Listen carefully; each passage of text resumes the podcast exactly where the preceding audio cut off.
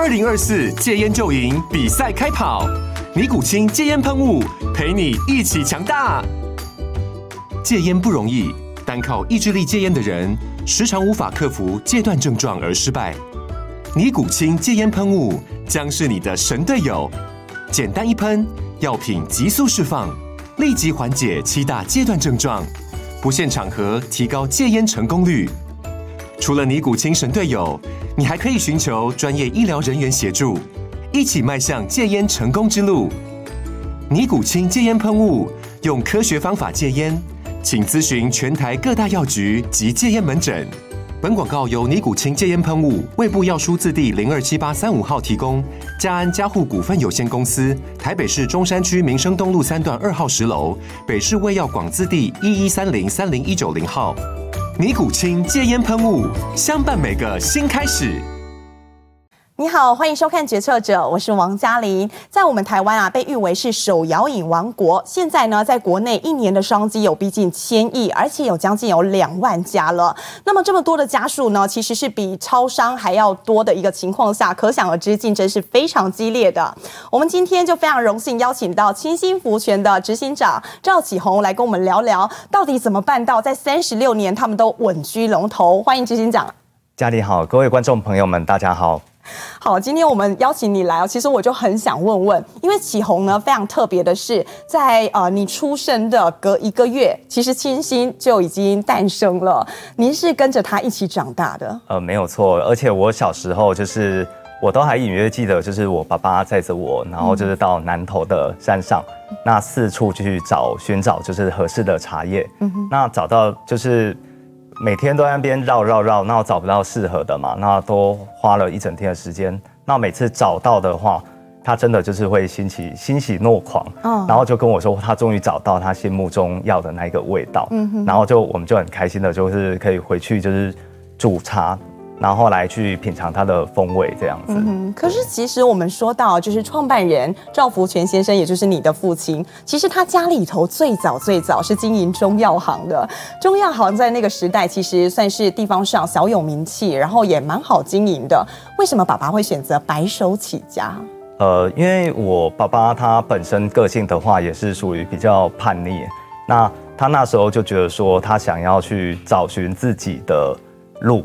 那当时我听我爸爸讲啦，当当时是他有一次经过，就是呃，在我们金华路上，就是我们起家厝的路上，他就哎闻到一个隐隐约约的一个红茶的香味，那他就觉得说，哎，这个味道就是有唤醒他脑海中的一种美好的回忆，那他就跟我说，他想要把这样子美好的回忆就是分享给大家，然后带给大家，所以他相信他可以自己。做得出就是更好喝的，就是饮料回来分享这样。嗯、我们的第一间 K 给厝啊，你小时候童年记忆应该也都在那个地方，因为你们不仅在那边经营生意，而且你还住在楼上。呃，对，而且我们那个呃 K 给厝其实是蛮小的一个，它它那个坪数可能大概店面可能不到五坪吧，嗯，就是很小很小。那就要容纳我们就是饮料店很多的器具，嗯，那我们一家人也都住在楼上，那基本上就只有一间房间，那我们就是一家人住在一起。嗯哼，那其实小时候就是呃还蛮讨厌的，就是因为 就是呃我记得因为小朋友就是喜欢看电视嘛，然后每次看电视的时候。因为生意忙，那爸爸就会叫你就是去盖那个杯盖，因为以前还没有那个封口膜哦，所以那个在你可能很小，幼稚园、国小的时候，你就要来帮忙。对，然后就是做就是自己能力可以做的事情，就是盖杯盖啦，然后拧抹布。那如果做的不好，呃，动作太慢，我我就是要被就是处罚啊，处罚就是也是在我们那个金华店的那个楼梯就是这样。来回跑这样子，跑二三十次这样子。哦，在那一条街上，其实很多的台南的当地小吃很有名，都会在那个地方立足。对，那我们我们的摊位在那个时候知名度怎么样？其实一开始，呃，因为我们第一次就是第一天营业的时候，就是营业额是三百八十块，那其实是状况不好。那状况不好，就是爸爸也一直在呃努力的去寻找说问题点在哪里。那那时候就是，其实那当时的问题点是在于说，我们呃是用杯子去装饮料，那其实当时就是比较普及的是用塑胶袋，那加那个套绳，就是把它竖着直接带着喝。所以我们选用比较高成本的。对，但是在当时的呃刚兴起的时候，可能就是还没有办法被消费者就是马上去做，就是去接受。嗯哼。那所以爸爸也开始在呃饮料的推广，开始就是也是做一些行销的一些策略。嗯就是我们当时就买五送一，就是这样子来。那为什么要买五杯送一杯？其实一个是行销，那另外一个其实是因为它一个袋子装好，呃刚好可以装装六杯，那也比较好包装这样子。嗯哼，您刚刚说大概你小学的时候你就已经在帮家里头，比如说盖盖杯盖啊、拧拧抹布等等。其实爸爸在小时候对你们也很要求，严格的是连你们的饮食他都要控管。大家应该很难想象哦，就是一个小学生。父母亲居然不让他吃麦当劳，不让他吃素食，不让他吃辛辣的食物，因为他要让你们的嗅觉用在品尝茶叶上。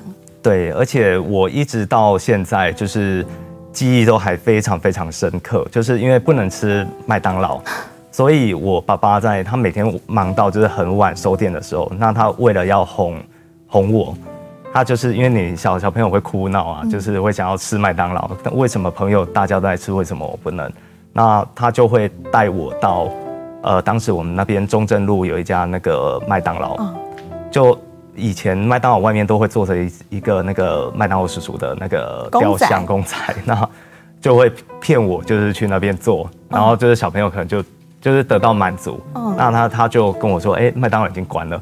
就我这个把戏用了差不多二三十次，都是 都是这样子的，所以我小时候真的是没有吃过麦当劳。你跟弟弟两个人都是？对，没错没错。那爸爸这么做的用意是什么？他这么做的用意其实就是要就是让我们的呃嘴巴更灵敏。嗯。那对于风味来说，就是因为呃我们是以纯茶为主的一个店。嗯。那其实茶来说，它的味道是很细致。那如果你常常就是去吃这些辛辣的食物，其实你是没有办法去很深刻去体会到每一个很细微的风味。那就像我爸爸在我小时候，其实他还蛮 蛮特别的吧？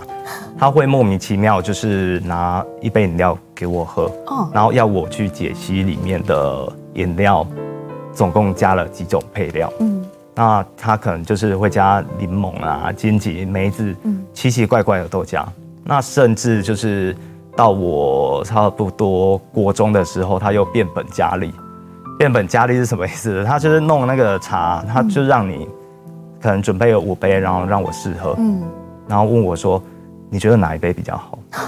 那我一开始就是都会，因为一开始你还没有那么懂这些的时候，你会去凭自己的感觉去说出哪一杯比较好。嗯哼。但后来真真正学习到就是，呃，可以分辨的出来的时候，我才会很有自信的跟我爸说：“你这五杯都是一样的东西。”所以小时候这个是你跟父亲之间的一些游戏，对，对你来说算是有趣的。其实对你他来讲，他已经是在给你们考验，在培养你们了。对，没错没错。因为以前都想说，就是呃，我以前都一直在想，我应该是大概六六年前接班，但是想想好像不太对。其实他在我小时候就已经开始在灌输我这些观念，那包含我其实我这一生学习到的东西都是我爸爸其实从很小他就是一直在往我的潜意识里面塞东西的。其实我刚刚有前面有跟您聊，您说您大概四岁哦，大概是幼稚园阶段的一个小孩子，你就开始品茶了。那听到可能有一些小朋友会觉得很羡慕啊，家里头开饮料店哎，但是其实有一段时间你是不敢跟你的同学说家里头的生意。对，因为那时候我记得就是呃还是小朋友的时候，因为家里面大多因为那时候还是呃台湾的经济正在高速起飞，所以那时候大家都是呃所谓的那个工厂，嗯，都是开工厂，然后大家的朋友同学旁边都是在工业区里面开工厂什么，那所以那时候会显得就是我们就是一家就是很小的一个摊贩，嗯，但是哎我后来长大想一想也蛮有趣的，其实。我们家的那一家家摊贩所贩售的饮料，其实几乎都是卖给工业区的。Oh. 对，所以那时候就是呃长大之后才慢慢体会到，哦，原来这个就是其实我们就是有那个潜力，嗯，就是已经在那边。所以在求学阶段啊，既然那个时候当然还是不懂事，你不会晓得说你们做的每一件事，其实对整个大环境是影响很深、很有意义的。求学阶段你肯定有很多的不谅解，你曾经有想过，或是你弟弟想过两个人会回来接班吗？呃，这个其实是蛮沉重的一个话题，因为其实呃还是。自己年轻的时候还是都有自己的想法，对。那读书的时候你想做什么？呃，其实因为我蛮喜欢就是公仔啦，然后蛮喜欢电影，嗯，所以我其实小时候是比较想就是去做相关的，比如说电影电影系相关的东西这样子。嗯嗯，那但是就是其实呃也随着就是自己在家里面帮忙，其实一开始很痛苦，因为会觉得说。呃，为什么大家都在玩？那我都是半工半读，而且我读书都没有时间，就是工作完就马上冲去学校，而且就是都是迟到的这样子。那主要就是说，慢慢体会，我觉得就是体会到，哎，家人为什么在这一份工作里面就是这么忙碌？那忙碌一开始我们只会觉得说，只是单纯劳力上的付出。嗯哼，那其实。深入之后才知道说，哎，不只是单纯劳力，而是对我爸爸妈妈来说，这这是一种责任，因为他有加盟主需要照顾。对，那加盟主需要照顾，那其实他们的压力其实蛮大的，因为你看每天就是忙碌，然后还要去管这些原物料什么的，其实蛮复杂的。是，那那时候其实是慢慢就是体会到自己家里面的人的辛苦。嗯，那就讲想说，就是那不然我就。试看看，那试看看，因为试看看的意思是说，因为我也不知道自己的能力到哪里，因为我还小，我不懂这一些。嗯哼，那所以我刚进去公司帮忙，我爸爸算是对我还是蛮狠的，他把我丢到我们公司第一件工作就是接电话，接电话，接什么电话？接客服吗？接客服的电话，接客诉的电话。我每天接到电话都是骂我，然后那时候又什么都不懂。那因为呃什么都不懂，所以我没有办法回答。嗯哼。所以那时候我记得我学习就是还是蛮辛苦的，因为我就是从不懂，然后开始慢慢了解我们家产品每一个产品的特性。嗯。但是听你讲了这么辛苦的一些故事哦，呃，如果外界大家知道你是龙头，大家肯定会觉得你就是富二代。你对于这样的一个形容词还有这样的标签，不认可？呃 呃，第一点就是因为我是我从就是以前接班开始，我觉得我们的初心是一直都没有改变过，我们还是那家饮料店，我还是那家饮料店在帮忙的一个角色，因为我觉得说就是我只是把这个事情做好，那带领就是我们所有的店家，就是朝就是未来的呃方向跟趋势去走，那因为。呃，我比较年，目前还比较年轻嘛，那所接接触到的事物，那跟现在有的一些健康的观念，那我觉得说，呃，当然很多做的事情不一定大家现在可以理解，嗯，因为呃，一个意见不可能让一百个人百分之百都会喜欢都认同。但是我我觉得我们要尽量去做到。对这件事情呢，其实是很多的多品牌，他们大家都对清新这个品牌非常好奇的。在你跟你弟弟接班的那一年，其实你真真正正接班，你三十岁。弟弟二十九岁，但是你们所面对的是九百多家的加盟主，这一些很多以前都是啊、一路带着你的叔叔阿姨、伯伯等等，你怎么样去跟他们沟通？当你要去做一些改变还有革新的时候，如何去带领他们？呃，其实我觉得沟通真的很重要。那呃，因为我在跟就就是这一些就是所谓的叔叔阿姨这些沟通，其实我都是。还是回归到我刚刚说，就是以一个我就是这个店帮忙的这个角色，就是去告告诉他为什么我要这么做。那也请他给我年轻人一个机会，我试看看，让你们看到就是成果。因为有时候，呃，做一个东西的过程很辛苦，但是因为呃，我们每一个人接收到的资讯会不一样。就像他管理一家店。他看到的就是这一家店的范围，嗯，但是我们看到的是所有店更远未来的范围。嗯哼，那我们也会让他理解说，这样子的做法可以带来的好处是什么。嗯，那当然，这个最终还是要以交出成绩，就是还是一个最重要的一个目标。对，所以我们到现在就是呃，有大概九百二十六家店。嗯、那我其实我还蛮就是对这个品牌，我觉得蛮开心的，就是说。我们其实，在经营二十年以上的店家大概有五百家哦，对，所以占了一半以上，占了一半以上。嗯、那其实，在经，我觉得说这个是一个蛮重要、蛮重要一个点，就是为什么到现在他们还是愿意跟着我们的脚步。当然，有有的人他可能是，呃，怎么说？你做一件事情，大家都是不想离开舒适圈的人，我也不想离开舒适圈，但是我知道。如果有时候你不离开，你一直待在那边，你就会被迫离开这个市场。那我们就是要做出创新的改变。两兄弟在接班的第一年，你们就做了一件事，你把啊、呃、整个门面都做了一些改变，主要是因为当时的客群是你们觉得已经过于饱和了，你必须要跨出这一步。呃，没有错，但是其实说呃，就是这个部分其实还蛮困难的，就是说。呃，因为其实当初我们不只是单纯的店换一个装潢，其实不是这样子。我们连就是，其实我们有导入说，就是我在呃自己呃学校所学的一些东西，就是也想要把它带入到这个环境里面。嗯、就像呃以我的接触过的形象的观念，就是说我们品牌要让消费者记得，嗯，最重要的就是在品牌形象上。就是它的 logo 必须要更简约，嗯，让人家对你的印象特别清晰、特别清楚，嗯哼，对。那所以我们其实是从 logo 开始去做调整，嗯哼。那其实 logo 调整的话，呃，如果比较早期，就是都是我们的呃客人都知道，我们早期是走那种山山水画那种那种比较复古的风格。是，但是你那个时候第一个，你先怎么样去说服您父亲呢？呃，其实他听到要改。这个商标其实他的冲击蛮大的，哦但是他的冲击是，他没有回应你什么，嗯，然后脸色很沉重，嗯，然后但是他，我记得他想了几天之后，他就告诉我们兄弟说，你们就试看看吧。父亲沉重，他当时他心里头的顾虑是什么？他心里头第一个顾虑是店家有没有办法接受这样一个事情，嗯，你会不会就是变成说是。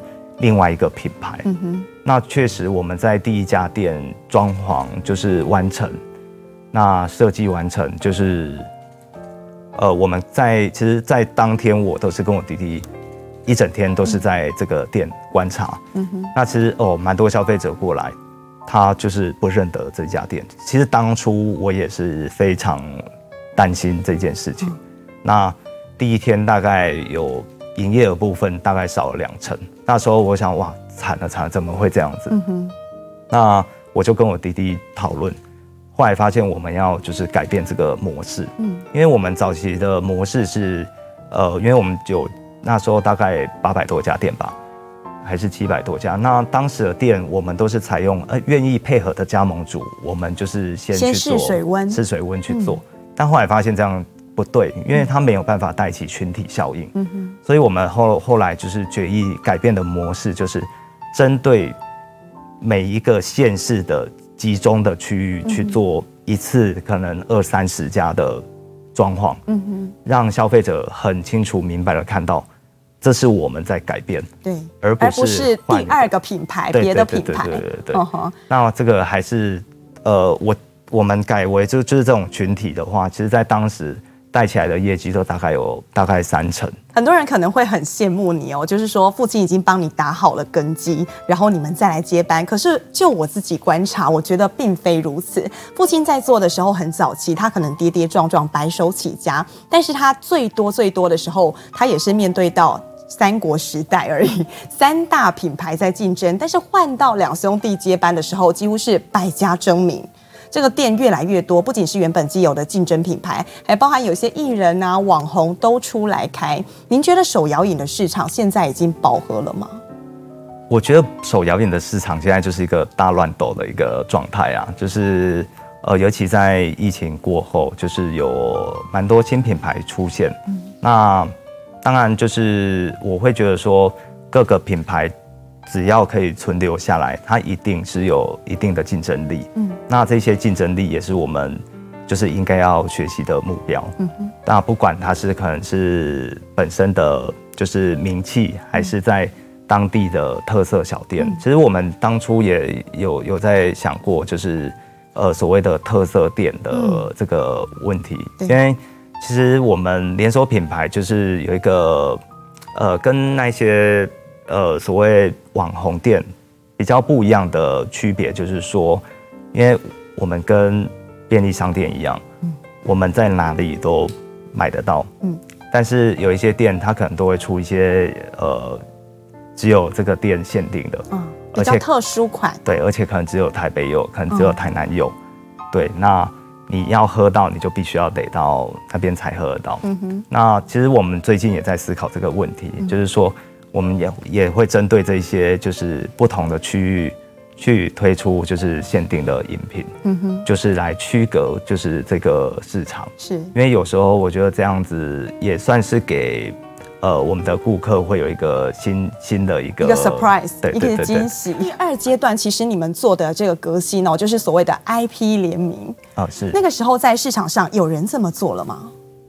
呃，据我所知的话，在这种大 IP 的联名是没有人做过。嗯、那因为我们配合的那个联名的那个 IP，其实他们也是跟我们回馈，就是说，哎，日本人没有做过这个东西。嗯，那。这样子，他们也不知道要怎么怎么开始，嗯，所以我们等于就是两边就是一起摸索，嗯哼，就是整个商业的模式应该要怎么去进行，嗯哼，对，那当然就是做起来之后，就是我们有了这个经验，就是后续也做了蛮多的这个活动，对，一路从蛋黄哥，然后到后来航海王，其实选择哥吉拉带起了很大风潮，那个时候市场上是怎么样？大家很风靡。呃，其实当初在哥吉亚做的时候，其实风险是蛮大的，因为其实那时候是在疫情期间。嗯，那疫情期间，其实，呃，这个是大家不想要经历，但是又必须要面对的一个事情。那当初我记得在疫情开始严重的时候，那时候我就在思考，哇，走出去都没有人，大家都不敢出门，我们应该要怎么办？那我记得那时候我就做了。其实当下就做了两件事情，那这两件事情，呃，有关加盟店方面的话，我们就是帮忙争取酒精，嗯，就是我们要让店家知道说，哎，公司这个后盾还在，对，我们可以提供帮忙，因为大家买不到酒精，我们就提供忙。第一线需要的东西备品，先帮他准备好。那我们先分配，就是哎，大家有至少手部可以消毒，那做那个可以。呃，保持距离的贴纸。嗯、那做完这个部分之后，再来就是做两个事情，就是我们要如何在疫情的期间，至少要保持这个市场，嗯，不要让消费者忘记我们，嗯、因为有时候你太久没有出现，你的消费者就忘了你，嗯、因为他可能会因为呃地区性的关系，他。不想要跟人家接触，他就去隔壁的店就就买了。嗯，那我觉得这样不太对。那我们当初两件事情，一个事情就是做了哥吉拉联名。嗯，那但是设联名其实这种都是需要时间，嗯、所以他大概前前后后大概花了半年的时间才出来这样子。嗯、那因为我本身也是，呃，从小就是哥吉拉迷啊，因为小时候就没有东西玩，都看电视，每天都在重播哥吉拉这样子。但是你收藏这些哥吉拉，其实背后这个故事，我觉得我看了有一点难过，也有点感动。这跟你成长过程有关系？对，成长过程就是因为就是没有，就是呃，其实 经济上就是比较没有没有钱可以买东西嘛。爸爸没有余裕买玩具给你玩。对对对对对对。那因为我爸爸其实蛮严格的。嗯。那那时候就是。都是借朋朋友啊的玩具来玩，还有时候借也也会被骂什么。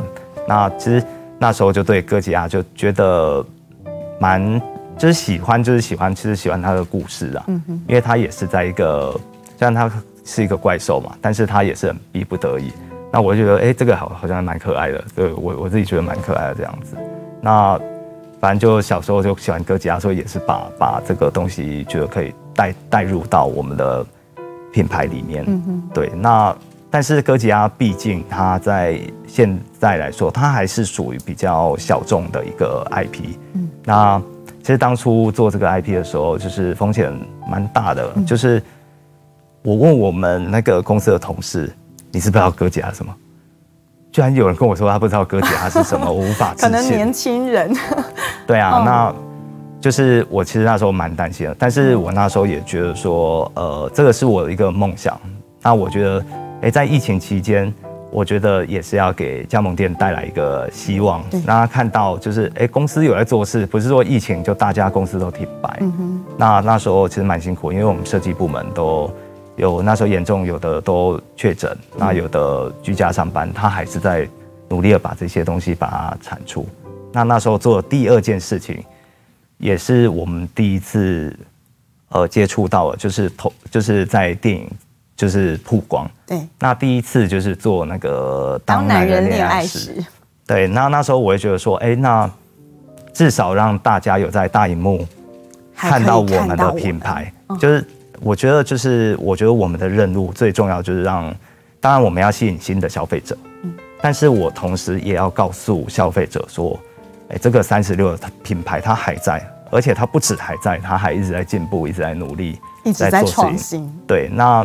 其实我们做了之后，就是电影票房就是还是蛮好的，嗯，那也打破那个当时候的记录。记录对，不过说到这个 IP 联名哦，不单单只是在疫情那个时候大家在做，现在我观察到近半年来，所有的饮料品牌，不管是啊、呃、很小的规模很小的，或是说像我们这么大量体的，其实都在做 IP 联名，而且几乎是一季。甚至一个月，它就得要换一次。你觉得这一波会是泡沫化一个趋势而已，还是说长期都会变成这样新常态？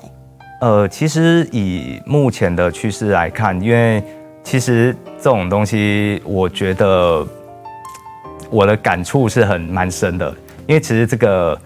这个风气是我们带起来的嘛？那另外一个方面，这个模式也是我们沟通，就是建立起好像有一个一一个模式，一个 SOP 在。对对对对对对。那呃，其实我觉得说，以未来就是因为大家现在目前呃环保意识抬头，我们也现在目前都是要改为纸杯嘛。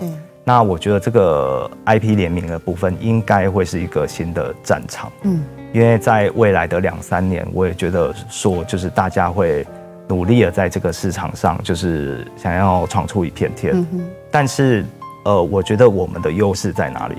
我们的优势是我们的量体够大。嗯，所以，呃，因为有一些授权，它会有一个基本量的问题，嗯、所以。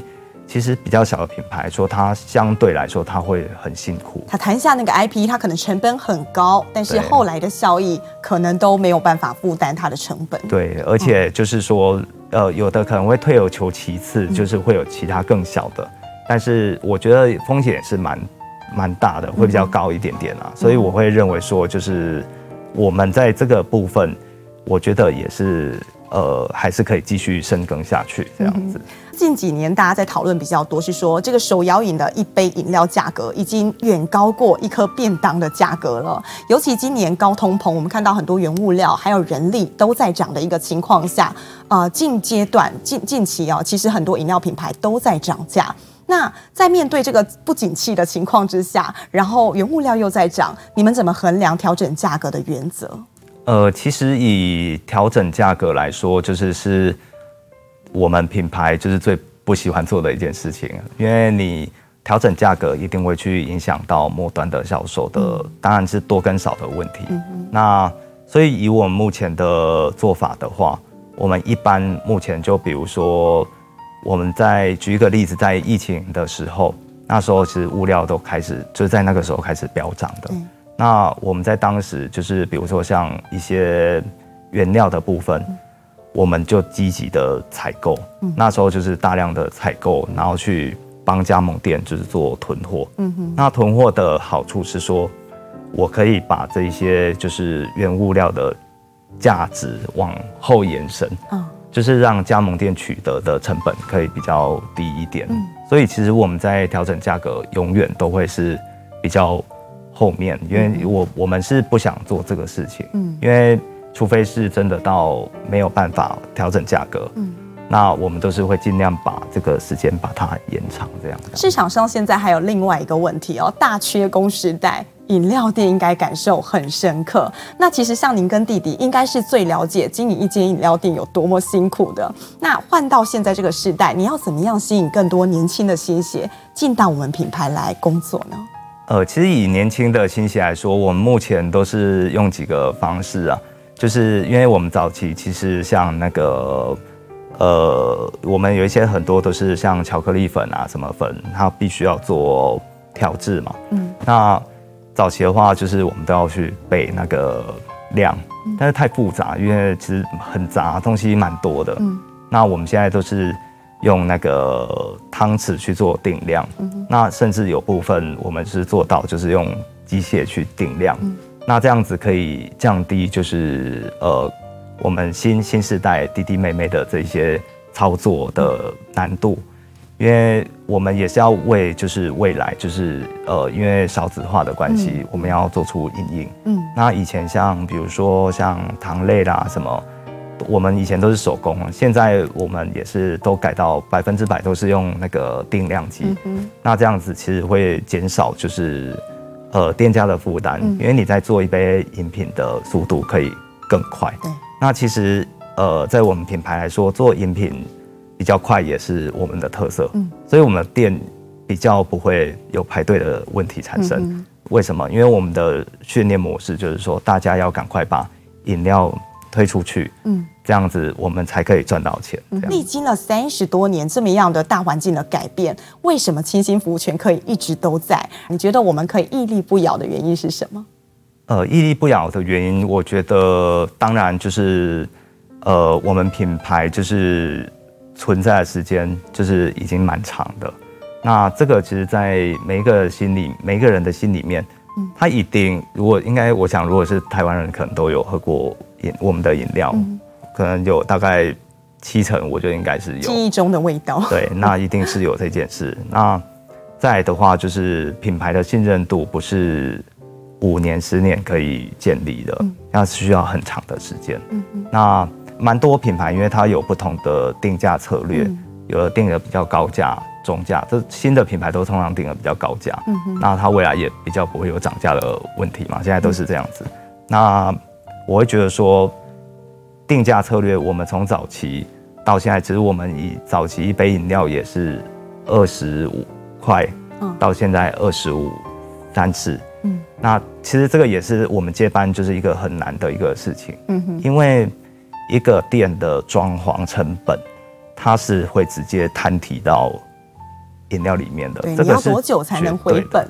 对，这个是一个羊毛出在羊身上的道理，嗯、一定是这样子。嗯、所以你店的成本花的越高，嗯，其实你喝到的饮料不是饮料的价值，嗯，而是装潢的价值，其实是这样子。嗯、那这个也是在我们呃，为什么我觉得会屹立不了，就是我们的装潢成本的控制。嗯哼。那加上呃，我们早期大家有印象都是不锈钢的吧台。对。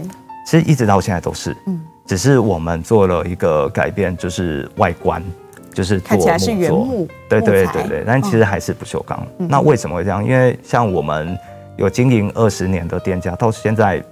吧台还是在用。我们第一家店的第一家加盟店是一九九一年开设，到现在用了吧台还是那一台，嗯，没有改变过，嗯嗯。所以这个成本它是没有必要摊提的，嗯，因为有时候呃，这个成本它会有一个时间性的一个呃一个循环，嗯，因为店会久，你经营个六年七年。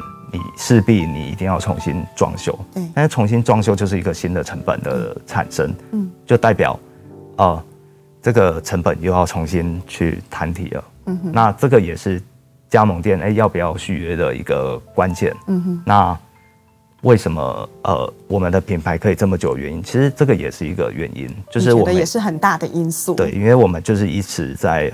成本上就是不必要的成本的浪费，我们都是控管的蛮严格的这样子。其实接下这九百多家的这么大的一个体系哦，六年多了，六年了，实际真的接下来，对，你有后悔过吗？